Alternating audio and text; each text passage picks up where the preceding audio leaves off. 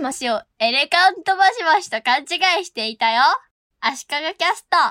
スペクトラムというコミュニティを作るサービス上に足利キャストのコミュニティを作っているんですが、そこに会議室みたいなものでチャンネルとして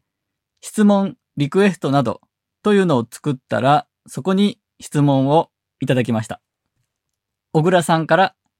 スクラッチパッドアプリのおすすめはありますか？というタイトルで、スペクトラムを Mac 版ビバルディブラウザで使っています。テキストの入力にバグがあるようで、日本語に対応していないのかわかりませんが、日本語変換中に前に入力したテキストがダブって入力されてしまうことが多々あります。それで、どこか別の場所でテキストを一通り入力して、そこからコピー貼り付けで入力しようかなと思います。そういった場合に使える一時的な下書き用アプリのようなもので、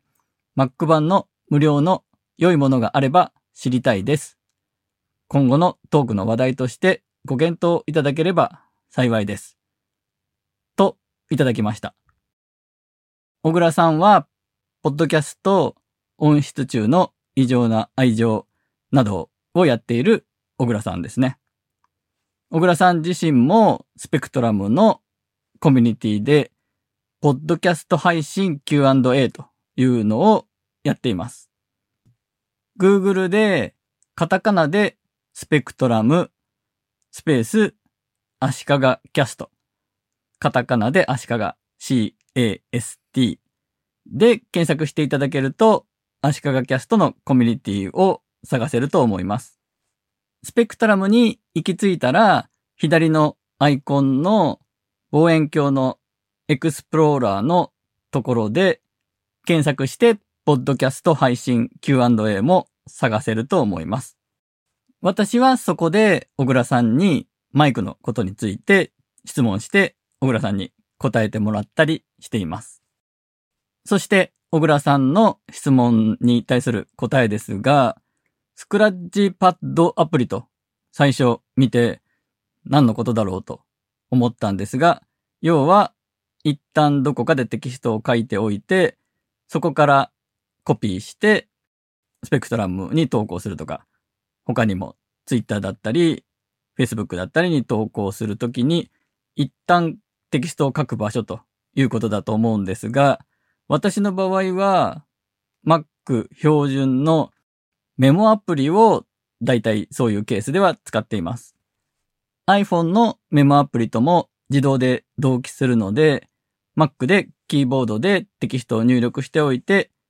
iPhone からインスタとかに投稿するような使い方もできます。ただ、このメモアプリでコピーしたテキストは、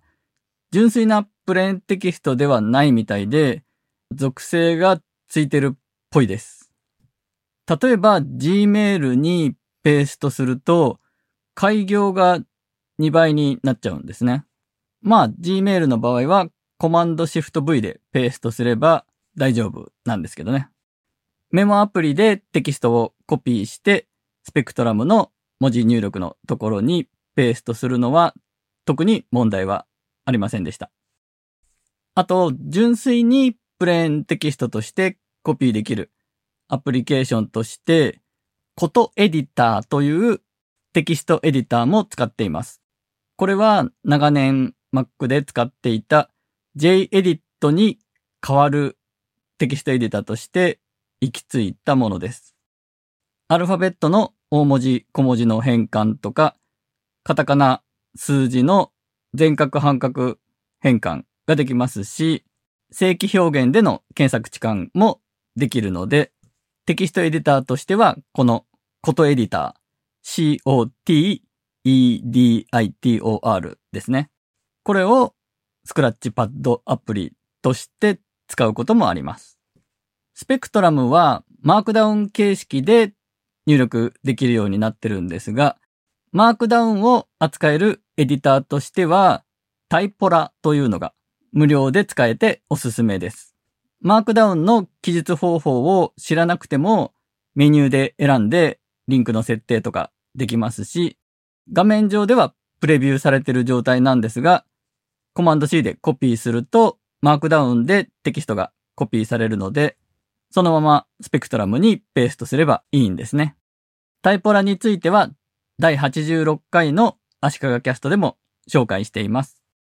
ということで、今回は質問に対して答えてみました。スペクトラムだけでなく、Twitter や Facebook ページでも質問があればお願いします。